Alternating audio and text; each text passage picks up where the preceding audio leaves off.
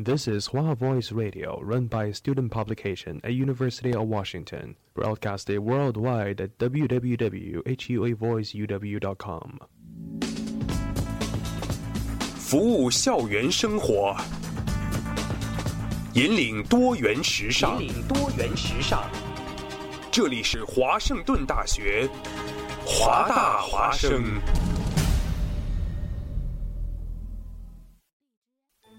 烟雨朦胧，草木常青，西雅图又度过了安稳而平常的一天。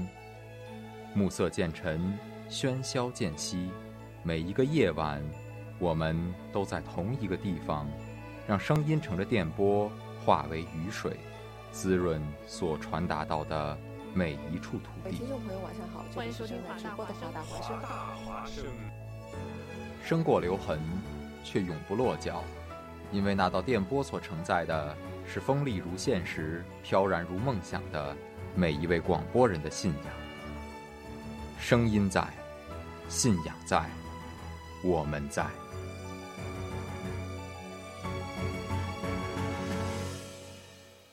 大家好，我是今天的主播 Christina。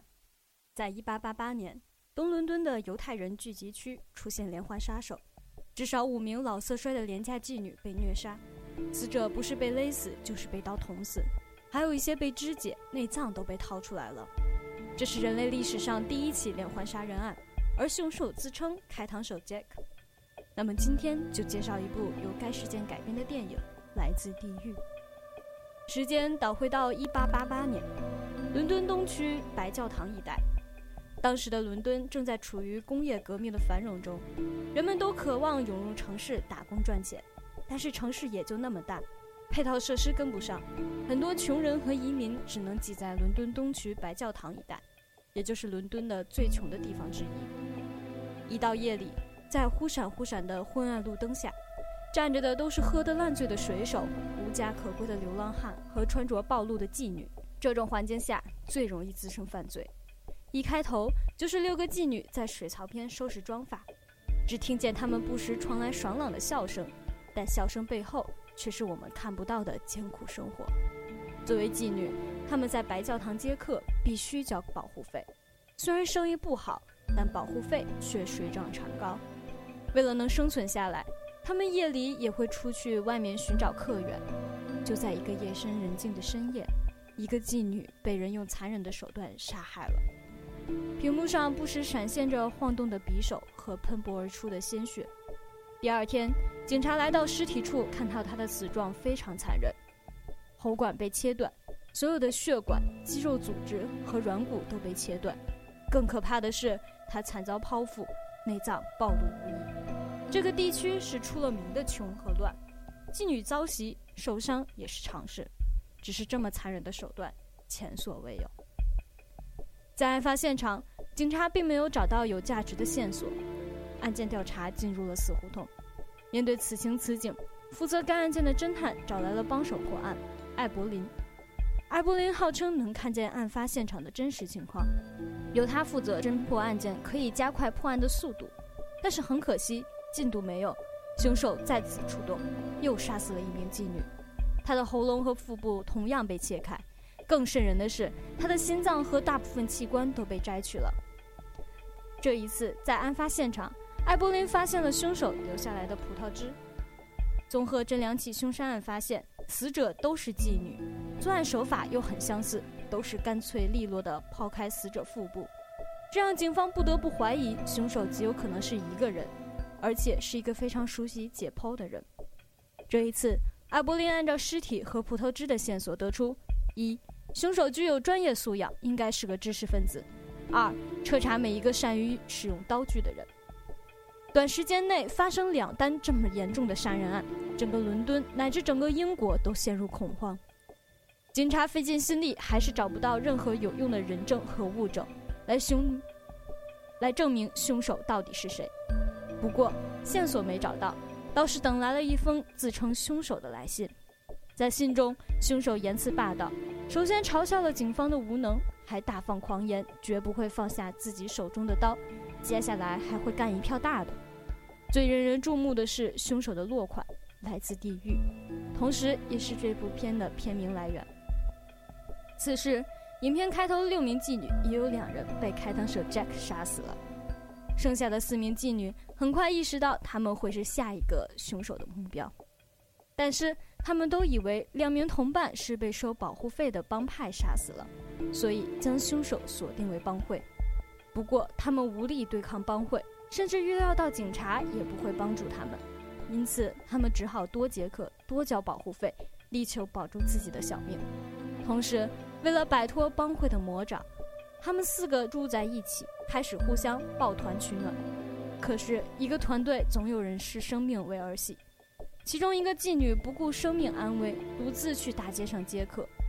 正巧这时，凶手也要出动了。凶手杀人前先吃晚餐，主菜是血淋淋的牛排，一刀一叉一口牛排，然后盘子里剩下一滩鲜血。在大街上晃悠的那个妓女，客人没接到一个，倒是碰上了一个主动给她葡萄的马夫。妓女看到葡萄后，两眼放光，屁颠屁颠的上了马夫的马车，在车上仍然是一串葡萄，一杯毒酒。不过享受过后便是死亡。凶手仍是开膛破肚，内脏暴露无遗，留下一地鲜血。这一次，艾柏林在案发现场发现了凶手留下的围裙碎片。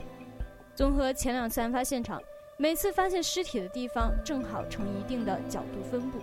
另外，每次凶手都会挖去被害人的内脏，这不是谋财害命，而是追求仪式感。这是很多连环杀人案凶手的个性。他们杀人并不是为了发泄私欲，而是对杀人有着着迷之追求。这种情感说不清道不明，但是凶手却深陷其中，一而再再而三地寻找作案对象。这一次，凶手一夜间一口气连着杀害了两个妓女。就在他把第一个妓女割喉准备开膛的时候，正好遇到了过路人，于是他马上跑掉了。可能行凶过程中被打断，来不及完成他的仪式。让他激发了更疯狂的兽性，他赶场似的杀掉另一名妓女。这一次，他还是残忍地挖去心脏，疯狂虐待尸体。到目前为止，已有五个妓女死于开膛手 Jack 的手下，但警察却还是一筹莫展。艾柏林只能推测凶手的身份，而幕后真凶却无法得知。开膛手 Jack 这个名字就像一枚分分钟就会爆炸的炸弹。已经化作整个伦敦的梦魇，民众听到这名字都要吓得瑟瑟发抖。但他到底是谁，直到现在都是一个谜。有人说，开膛手 Jack 就是上帝，专门来人间惩治淫荡的妓女；有人说他是一个神父；有人说他是英国皇室的人。其中最著名的一个理论是说，开膛手 Jack 其实就是皇室医生威廉·古尔。他杀人不为变态，而是为了维护皇室的声誉。整个案子就是皇室的阴谋，幕后主使其实是英皇爱德华七世的儿子，王位继承者阿尔伯特·维克多。这位王子与其中一名受害者的妓女有染，还生下一个女儿。为了掩盖这件事情，为了保护他的王位继承权，王室便雇佣威廉·古尔杀掉所有知情者。这就可以解释为什么 Jack 开膛破肚摘取器官的手法那么熟练。当时就有人猜测他的身份不是医生就是屠夫，直到现在，人们也无法证明 Jack 的真实身份，但来自地狱却给了明确的答案。这宗世纪悬案早已失去往日的血腥色彩，反而成为了英国特有的历史文化遗产，这也是一个令人深思的结局。他的传奇永远不会终结，就像电影《来自地狱》所说的：“总有一天，人们回顾我时，将感叹是开膛手 Jack 开创了二十世纪。”确实如此，在他之前，谋杀都有特定的目的，要么谋财，要么为情，也有特定的目标，不会随机杀人。开膛手 Jack 开启了连环杀人的时代，他是各种连环杀人犯的鼻祖。现在。对于赫骇人听闻的变态事件，我们可能已经习以为常。这是无法用理性衡量的黑暗世界。这个世界的大门是由开膛手 Jack 开启的。这个事实，也许比开膛手 Jack 的作案手法更令人震惊吧。